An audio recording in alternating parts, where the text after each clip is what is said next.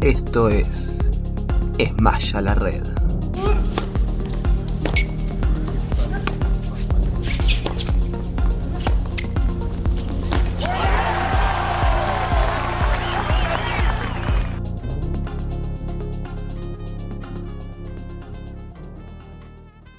Le damos la bienvenida a todos. Muchas gracias por formar parte de este nuevo podcast, de este nuevo episodio. Eh, este creo que será el capítulo 6, capítulo 7, capítulo 8. Ya estamos rondando esos números. Y hoy tenemos un, gran lujo. Eh, estoy muy contento de, tener a esta persona a mi lado. Ustedes la van a escuchar, yo lo estoy viendo. Eh, le doy la bienvenida y que saludo a todos. Horacio de la Peña. Tomasito, ¿cómo andas? ¿Bien? Sí, sí, sí, por suerte estamos aquí en diferentes lugares del mundo, pero estamos conectados. Iba a saludar buen día, pero es buen día acá, no sé cómo es allá en Europa. Sí, sí, tema horario. Yo también me enteré ayer que ya teníamos seis horas de diferencia. Ya demasiado eran las cinco con Argentina, ahora seis con vos. se, hace distinto. Por supuesto, pero bueno, pero acá estamos. Eh, muchas gracias por, eh, por contactarme y por seguir difundiendo todo este gran trabajo que estamos haciendo acá en Sudamérica. Bueno, me imagino justamente la palabra gracias es algo que se viene haciendo recurrente eh, a vos en cada torneo, en cada posibilidad que tenés. Mucha gente te agradece por todo lo que han hecho, ¿no? Sí, yo creo que el, em, no es normal. Eh, yo, creo que es, es, es la palabra más linda, la palabra más fácil. Y no es la palabra que normalmente llega. Es la que uno a veces espera, pero no es la que normalmente llega. Pero creo que deberíamos estar haciendo algo bastante correcto porque nos llegan mensajes de padres, de entrenadores, de jugadores, de amigos de jugadores que dicen, vos no sabés cómo le cambiaste la vida al flaco. Y, em, entrenadores que no están ni en el circuito, que, dicen, no sabes cómo se reactivó mi academia, dicen. Gracias a todo esto un montón de gente está jugando tenis, em, no están apuntando más al tenis universitario, se la están jugando por el tenis profesional y es re lindo, es re lindo ver que, una idea que salió así en medio de la pandemia, ¿no? Una, idea de, cuando uno tiene tiempo para pensar que se le pueden ocurrir cosas copadas, eh, salió esto y hoy es una realidad. Claro, lo, pudiste llevar a cabo y justo también quería arrancar con esa etapa previa a, lo que era la realización o cuando tenías la, la idea en la cabeza vos qué estabas haciendo en ese momento, cómo te agarraba la pandemia, cómo te agarró justo eh, ese tramo donde estabas craneando todo lo que fue estos torneos, eh, en qué momento te encontrabas, vos estabas haciendo entrevistas, sé que también antes de, la pandemia estabas, tenías un trabajo muy lindo intentando hacer cosas en Chile, eh, ¿qué momento te agarró esa idea? o sea, fue raro porque el, en octubre nosotros estamos, yo hacía un programa que se llamaba Masificando el Tenis por todo Chile. Trabajaba en ese momento en 15 comunas, en 15 municipios. Y, em, y daba, o sea, muchas, cuatro clínicas de tenis por día. Eran, este, era una locura. Era, era realmente, eran 56 clínicas al mes, em, capacitación de profesores, torneos. Y me la pasaba viajando por todos lados. Y de repente en octubre apareció acá el, eh, un estallido social y pum, O sea, quedó parado todo.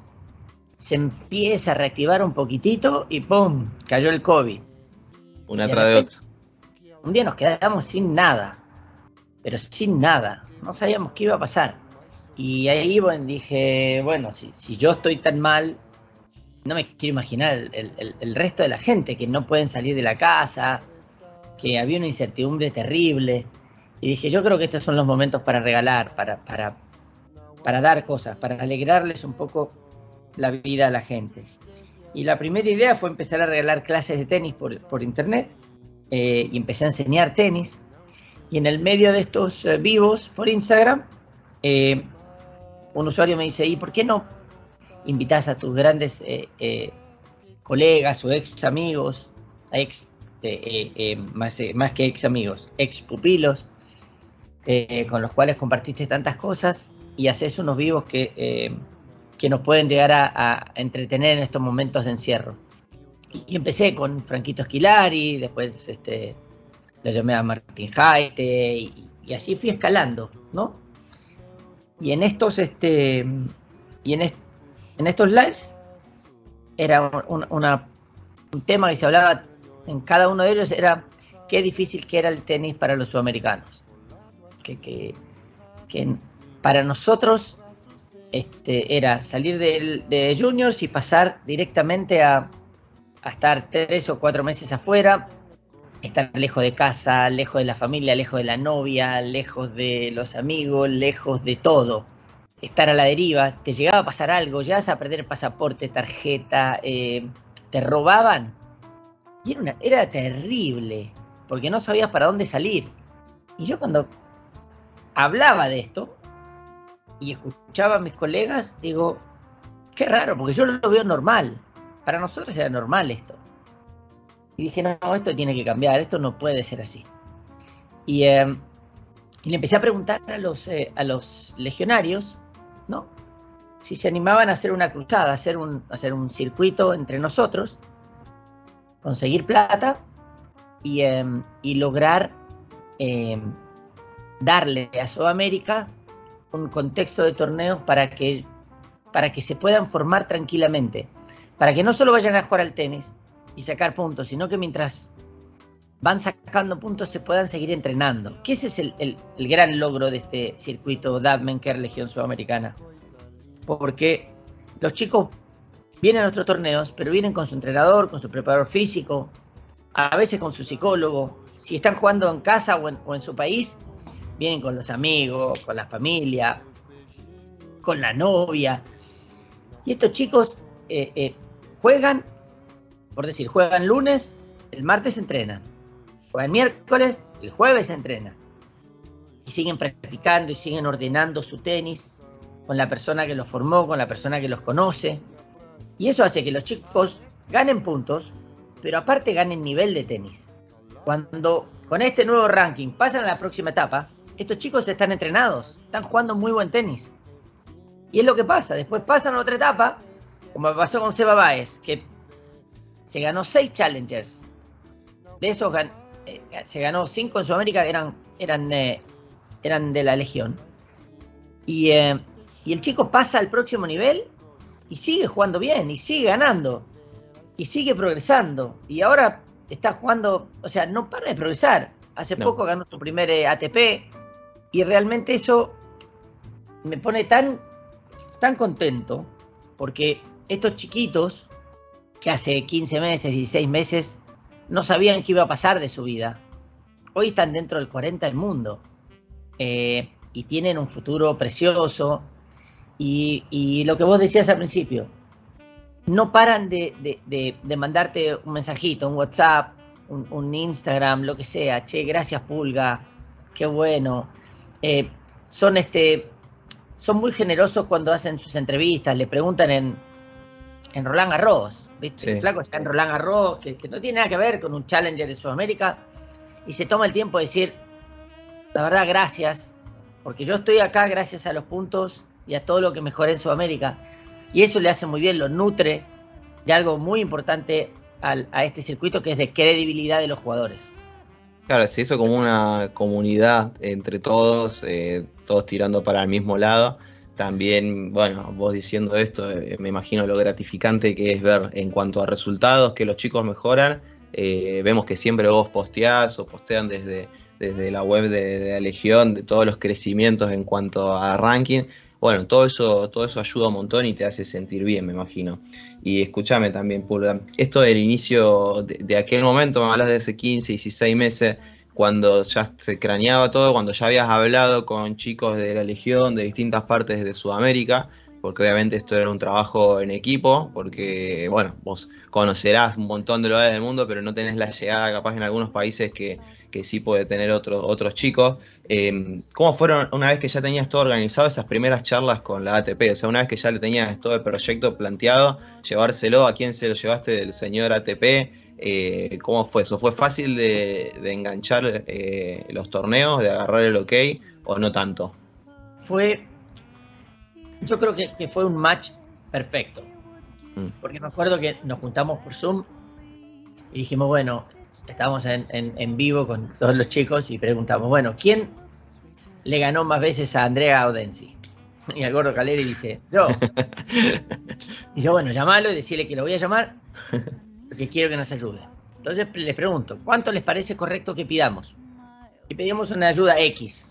Sí. Entonces lo llamo, me dice, pucha, qué linda la idea. Me gustaría que, hablas, que hables con Fernando Sánchez, que él va a hacer un estudio a ver cuánto te podemos ayudar. Y de lo que le pedimos, nos dio el doble. Wow, sí, bien, bien. Un espaldarazo terrible de la, de la, de la ATP. Pero el primer mensaje de ellos fue, nosotros estamos necesitando lo que ustedes están haciendo. Así que por eso digo que fue un match, viste, cuando alguien busca algo y la otra persona justo lo estaba buscando. Sí, sí, se complementaron de manera perfecta. Y pasó.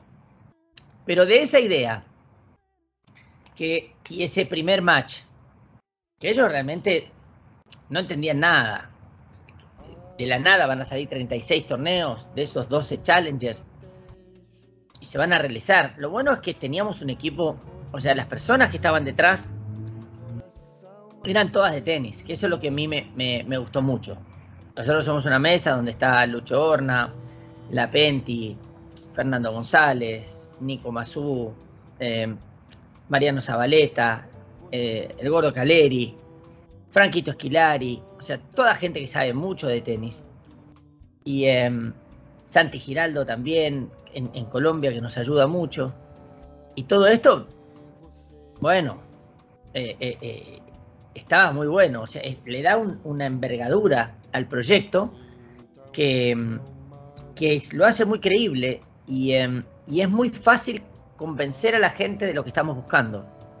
Sí, tienen también el equipo, el equipo necesario para llevar las cosas adelante y también al ser también un poco todos jugadores y de distintos países, como que todos significan algo también para los países, sea en Perú, sea en Colombia, en Ecuador, como que todos en Chile o en Argentina también representan, representa eso y, motiva tanto a todos a la hora de escuchar cuando hablan eh, y también para participar a los jóvenes tenistas, saber que, que por encima tienen gente consagrada, que ya se consagró en el deporte, que está planteando la idea, llevándola a cabo, eh, y bueno, saben que, van, por, van por el buen camino. Em, bueno, y hace poco te escuché em, hablar, creo que con Dieguito Amuy, eh, que decía de que la ATP como que exige algo para, les exige algo a ustedes para el año que viene, eh, que incrementen torneos, ellos les van pidiendo como diferentes escalones año, año tras año. Mira, yo me reuní con ellos el año pasado en el em, Next Gen, en el Masters en Milán. Sí. Me dijeron que estaban muy sorprendidos de lo que estaba pasando, que iban a nombrar una persona nueva em, en el ATP, porque eh, una de las necesidades grandes que tiene el ATP es agrandar el circuito de Challengers. Y tenían muy pocas opciones. Un lugar muy bueno para crecer era Sudamérica. Quedó ahí. Sí. Nos juntamos en Miami y me dijeron, mira Horacio, este año por primera vez en la historia, Sudamérica va a tener 26 challengers. Y según el que me pidieron ahora, para el 15 de agosto van a tener 27 challengers. Eh, nos gustaría que el año que viene llegara a 34. Y a la ATP está muy contenta con el trabajo que estás haciendo. Eh, le gustaría mucho que vos este, lideres esta, esta, esta cruzada, esta iniciativa de la ATP. Y ahora en los torneos de Salvador y Coquimbo, mandaron al director general de Challengers, Eric Lambert, a supervisar nuestro trabajo. Y se sentó en la mesa de torneo. ¿Y qué tal? Y se quedó ahí cuatro días, mirando cómo trabajamos, qué hacemos. Y ayer mandó un mail muy lindo, realmente, eh, comentando la experiencia de la Legión, contando de que el, cariño y la preocupación que nosotros le ponemos a cada torneo, eh, cómo se involucra nuestro equipo, cómo se involucra eh, cada miembro de, del staff de la Legión y hacen que estos chicos realmente tengan una muy linda experiencia. Y esto se traduce en lo que vos decís. Nos mandan mensajes, nos mandan mails, nos mandan WhatsApp eh, agradeciendo, eh, pasándonos realmente mensajes muy, muy, viste, de acá, de padres que nunca tuvieron la oportunidad y que no sabían qué hacer y bueno, ahí está la oportunidad. Ahora el chico que, que, que no logra entrar en el circuito grande es porque, porque no se entrenó lo suficiente. Porque lo cierto es que hay oportunidad para todos. Sí, ahora, ahora hay opciones. Y bueno, hace poco hablaba con Juan Pablo Paz, que él está en el panel de los jugadores de, la ITF, y hablábamos justamente de los torneos que viven una situación opuesta a lo que se vive en la Legión, de esos torneos donde eh, vas y el jugador no se siente nada profesional o siente como que un maltrato, pero no de que, de que le hablan mal, sino como que desde la organización no tienen ganas de organizar el torneo y es más como, bueno, ponemos esta semana acá este torneo que se juegue y es claramente lo opuesto, lo opuesto a lo que hacen ustedes. Ustedes le llevan más desde adentro, eh, toda mucha buena relación. Eh, pero bueno, vos sentís que ya lograron ese objetivo que, se que te planteaba o se planteaban todos eh, antes de, comenzar con todos los torneos. Mira, yo siempre creo que em, toda escuela nueva barre mejor. Las primeras reacciones siempre son buenas, pero hay que em, em, hay que mantener un proyecto arriba. Yo creo que la parte, la parte difícil, la parte neurálgica de todo esto es lo que viene de ahora en adelante. Es, bueno, ya hemos mostrado que en 15 meses el circuito sudamericano mejoró, yo creo que ya en un 53, 54% en sus rankings, pero hay que mantenerlo. Yo lo que le digo a todos los chicos, o sea, los abrazo, qué feliz que, que lograron ganar, no los quiero ver más. O sea, hacen, como pasó con Baez, como pasó con Cerúndolo, como pasó en el otro Cerúndolo, como pasó con Tabilo, como ojalá pase con, eh, con Echeverry, con Varilla, con Delien, con este, ahora con Facu Díaz Acosta, ojalá con, con Santi Taberna. Creo que, a Pedro Boscardín todavía le faltan, le falta un poquito más, pero, pero van en ese camino. Y después que vengan los otros. Y después que, haya recambio. A Torres, sí, y después que venga Midón también, y, que va, y que sigan viniendo chicos nuevos y mejorando. Y hacia ahí apostamos, eso es lo que queremos. Eh, por eso es muy importante la continuidad de este proyecto. Eh, ¿Vos sentís que antes que no había tantos torneos eh, durante varios años fue porque no había nadie con la iniciativa o, como la tienen ustedes o por qué desaparecieron estas posibilidades de, Challenger o Future eh, acá sobre la región de Sudamérica? Mira, realmente hacer un Challenger no es fácil. Y es muy costoso. Y como está el dólar y como están las situaciones, los hoteles que sufrieron mucho, entonces ahora necesitan ganar plata, es difícil conseguir descuentos y todos se pagan dólares. Eh, no es fácil hacer un torneo. Em, y sin la ayuda de un main sponsor es casi imposible cuando nosotros llegamos con la ayuda de un main sponsor, con la ayuda del ATP, con la ayuda del manual de cargo, con la ayuda de, toda la organización, y ahí se animan. Empiezan, a aparecer, empiezan a aparecer productores por todos lados. Y ahí hay que saber elegir. Una de las cosas que hablamos acá con el ATP es cuál es el criterio para elegir a los, a los futuros eh, productores de Challengers para los años que siguen. El tema de las sedes también es algo difícil de encontrar o difícil de elegir, o, porque obviamente hay que montar algo. Lo que hicieron en Coquimbo fue, fue un trabajo mm, muy exuberante, se estuvieron ahí poniendo el lomo. Em, y a eso algunos clubes se te pueden dar la posibilidad, se pueden ofrecer, pero ¿cómo es a la hora de elegir la sede y lo que deciden ustedes para tomarlo? El problema más grande que tenemos en Chile, por lo menos, es la medida de las canchas. No hay clubes con tres canchas con medidas. Arman las canchas y después le ponen los postes de luz adentro, entonces no, no cumplen. Eh, muy pocas tienen fondo. Muy pocos tienen tres canchas. Eh, casi ninguna con estadios. Y, y buscar canchas es muy difícil. En Argentina es más fácil. En Colombia también tienen muchas instalaciones. Pero así, de repente tenés lugares que hay y de repente las economías, ¡pum!, se caen, como pasó en Perú, que Perú este, venía todo muy bien y de repente cambio de gobierno y, viste se frisa todo. Entonces no es fácil, hay que estar encima, hay que empujar. Y yo creo que lo más importante es que ahora el ATP Tour va a realizar un congreso el 14 y 15 de julio en Río, donde nos vamos a juntar todos los productores de torneos en Sudamérica para ayudarnos entre todos a que esto siga creciendo. Esa es la gran idea de esto, que, siga creciendo y ojalá eh, se mantenga este, este circuito DAP en Legión Sudamericana por muchos años más. Sí, ojalá así sea y banquemos mm. el proyecto como, como lo decimos también, o sea, todos los jugadores que ahora están, que se vayan, que se metan adentro, que pasen a ATP, que todos los más jóvenes vengan y se metan ahí, que sea como una transición perfecta. Eh, eso sería muy bueno. Un trampolín. Claro, claro, claro. Em, ¿Y qué, quiénes fueron estos compañeros tuyos que más te sorprendió? Que el jugador que decís, guau, qué, qué metido que se puso, cómo se puso la camiseta de la Legión en su país, ¿quién te sorprendió? Todos. O sea, desde la Asociación Argentina de Tenis, tanto el Gordo Galeri como, como Mariano Zabaleta, que le da la Legión Argentina, le da una envergadura terrible. Este año vamos a hacer cinco challengers con una gran estructura, gran trabajo. Nicola Penti, un genio. Eh, Lucho Horna, que era uno de los, el más experimentado de nosotros, haciendo torneos. La, rompió, o sea, nos ayudó un montón. Eh, Santi Giraldo, eh, hizo un torneazo ahora en Pereira. Em, y, vamos a seguir sumando. Ahora se suma eh, Pico Mónaco, Chucho Casuso va a hacer su torneo allá en, en Misiones. El Mayer, que se acaba de retirar, está sumando y va a hacer un torneo en Corrientes.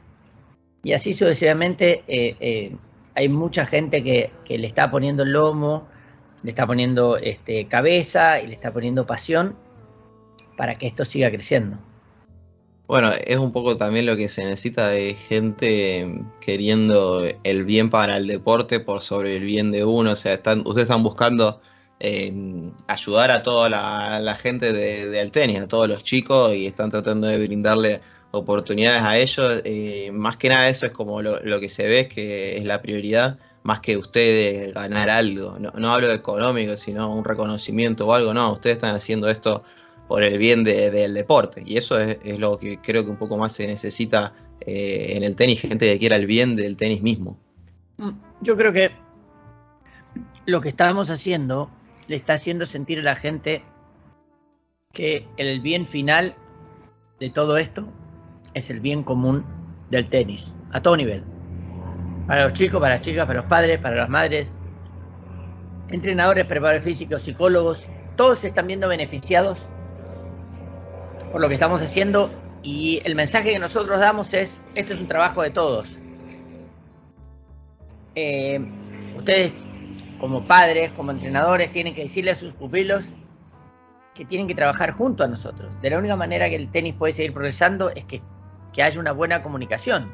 Y para que haya una buena comunicación, los jugadores tienen que estar dispuestos a dar entrevistas, a hacer su reel de Instagram, a hacer su... Eh, su eh, podcast con, quien lo pida y seguir difundiendo y seguir mostrando la importancia que tiene este, este circuito.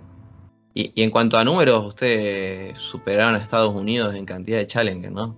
Es una locura, sí. Y seguimos, y seguimos superando. O sea, cada vez aparecen más productores, más gente que quiere hacer torneos. Eh, el tema es que, viste, la billetera no es no es interminable. No, y tampoco es la misma que Estados Unidos. Hay que saber elegir, hay, que concentrarse, pero yo creo que vamos por un buen camino. Vamos por un buen camino, seguimos este, mejorando nuestro manual de cargo. Eh, el ATP se quedó impresionado del nivel de nuestro, de nuestro manual porque le damos como, como la estructura de cómo se tiene que hacer el torneo para que hayan muy pocos errores o no hayan errores cuando alguien realiza un torneo. Y ahora, bueno, también viendo lo los números que vos decís que incrementa el ranking de todos los jugadores, hay casi más de 50 sudamericanos dentro del top 400.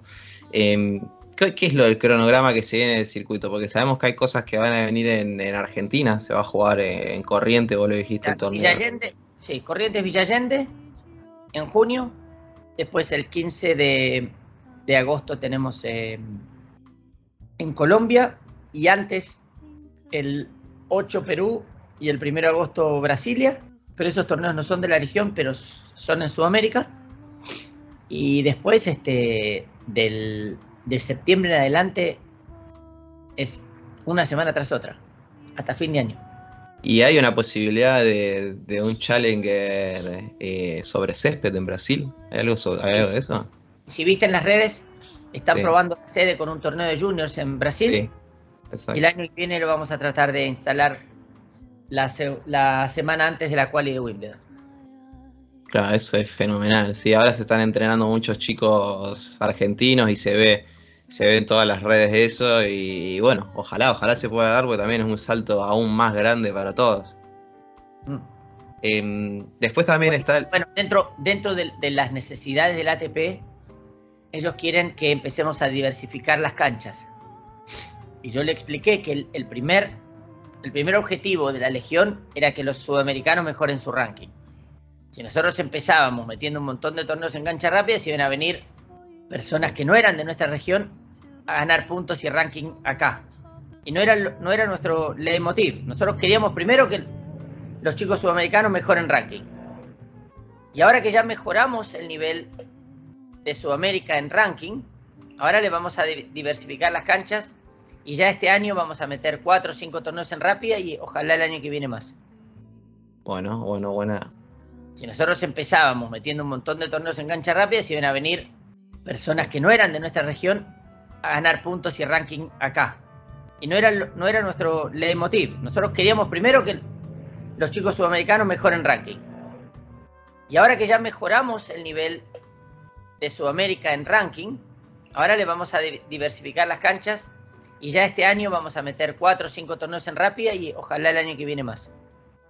Bueno, bueno, buena, buena noticia. Eh, también está ese miedo, me imagino, también me acabas de nombrar, de, de que no hay tanta tanto jugador de, otro lugar que se venga acá, porque obviamente estamos, estamos lejos, estamos en una, zona lejos. Igual yo hablo como si estuviera en Argentina, no me puedo sacar ese chip.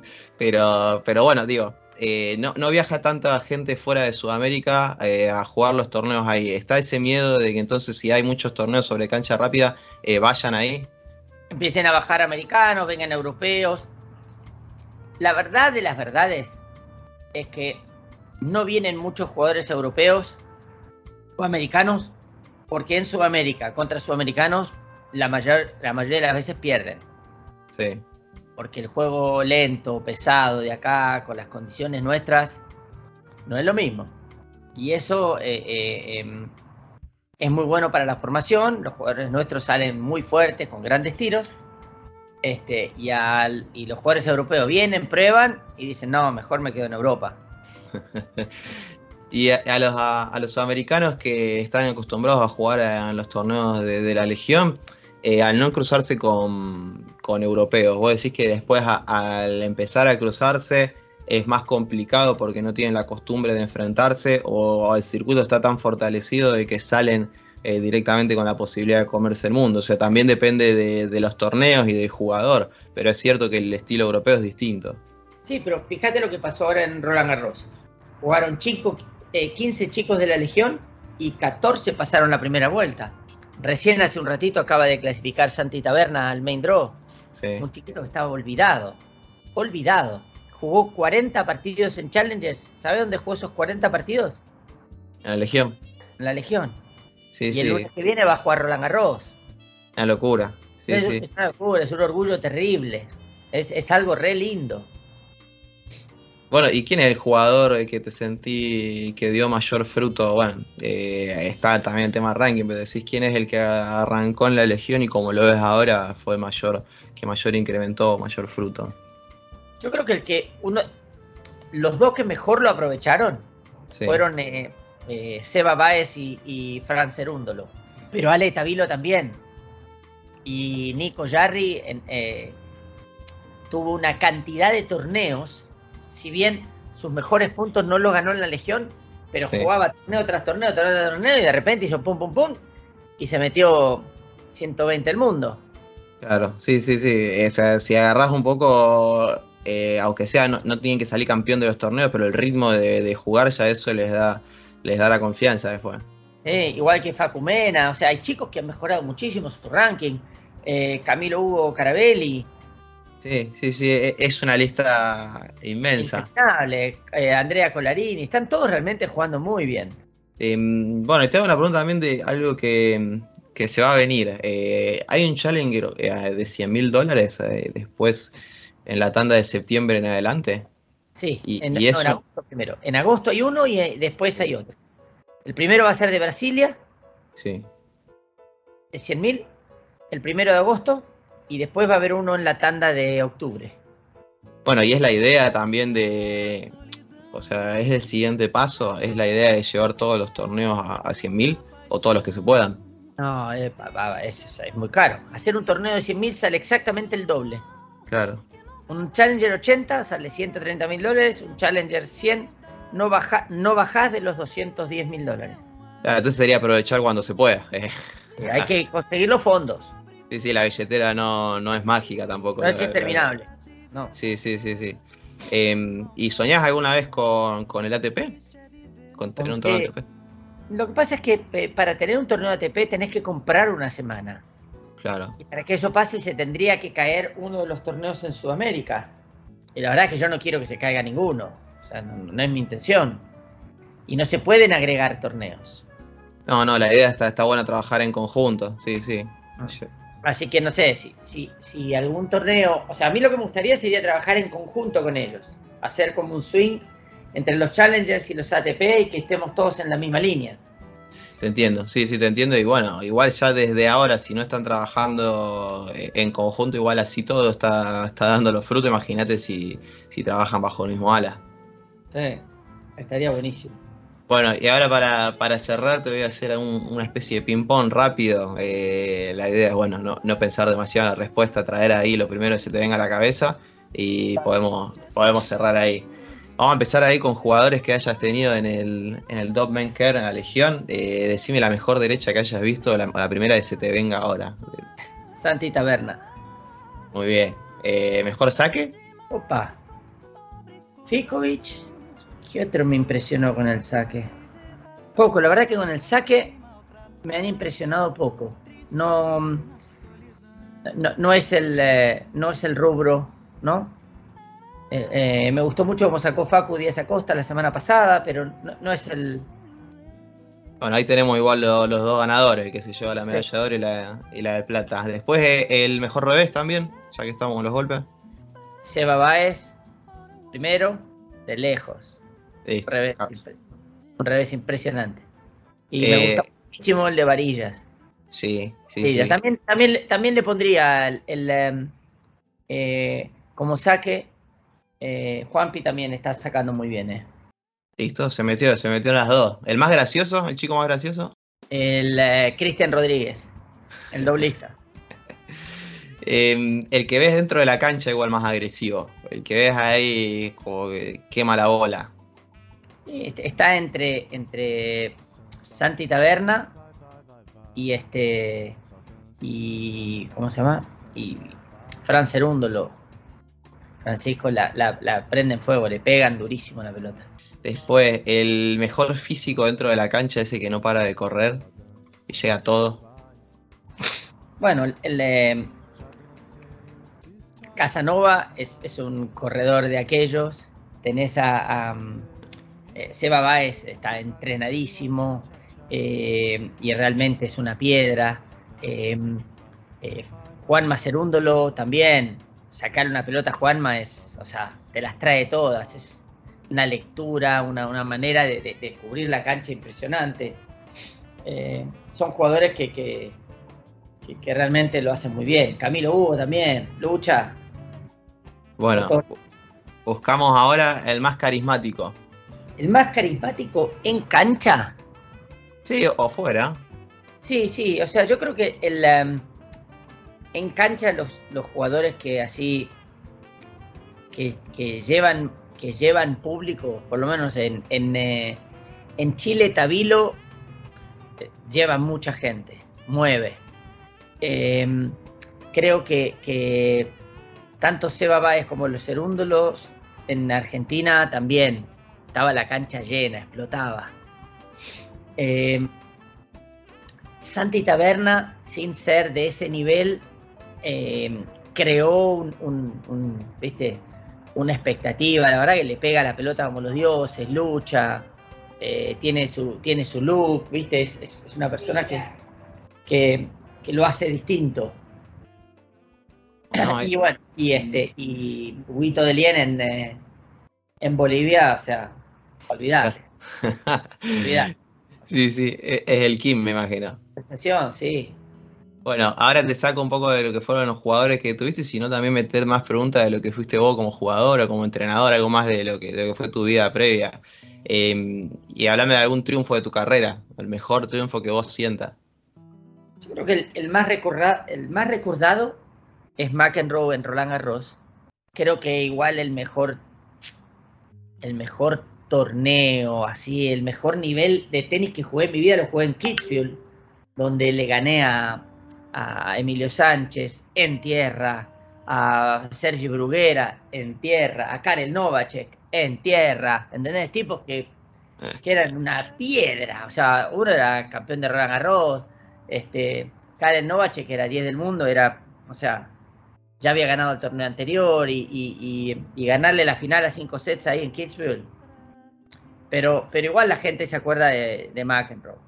Bueno, igual me contestaste las dos, porque la primera era mejor triunfo, me dijiste McEnroe, y la segunda era mejor torneo. Así que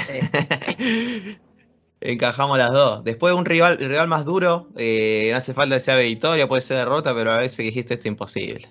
yo creo que, el, eh, no que yo haya jugado en contra, pero para pero que haya competido en contra, Guille Coria en, eh, en la época buena de Guille era una piedra.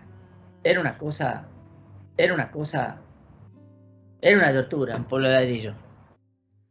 Era muy difícil, de, muy difícil de entrarle. Sí, era una computadora también mental, sabía. sabía que. Realmente muy bueno. Bueno, después decime el lugar más lindo que conociste, pero gracias al tenis, aquel torneo que fuiste o aquel lugar que, conociste después de un torneo. Depende, depende de, de qué parte, porque, o sea, la, la, geografía, o sea, Nueva Zelanda es, espectacular. Si hablamos de, de, torneos, o sea, Monte Carlo, sentarte en la terraza ahí eh, y, comer de primerísima línea viendo el partido y, de, y, detrás el Mediterráneo, o sea, es una locura. Eh, Roland Garros, que ahora tienen la suerte los chicos de jugar, es precioso. Wimbledon tiene una historia que no puedes creer. Y de la misma manera, decís, eh, em, te vas a una ciudad como Stad, este es un, em, un, pueblito en el medio de la montaña en Suiza, y encontrás un, lujo, una pulcritud, una, unas montañas. O sea, es depende de lo que quieras. Lo cierto es que el mundo es muy lindo y el tenis me ha dado la posibilidad de conocer cosas muy distintas, pero muy lindas. Bueno, me llevaste un poco ahí. Te juro que estaba comiendo, estaba comiendo en Monte Carlo viendo a Fonini y Schwarma. Eh, bueno, eh, me nombraste Roland Garros, decime un recuerdo tuyo eh, que tengas de ahí. Yo creo que el, recuerdo más lindo que, que, tuve después de no de, poder haberle ganado a, John McEnroe es clasificar en, en Roland Garros.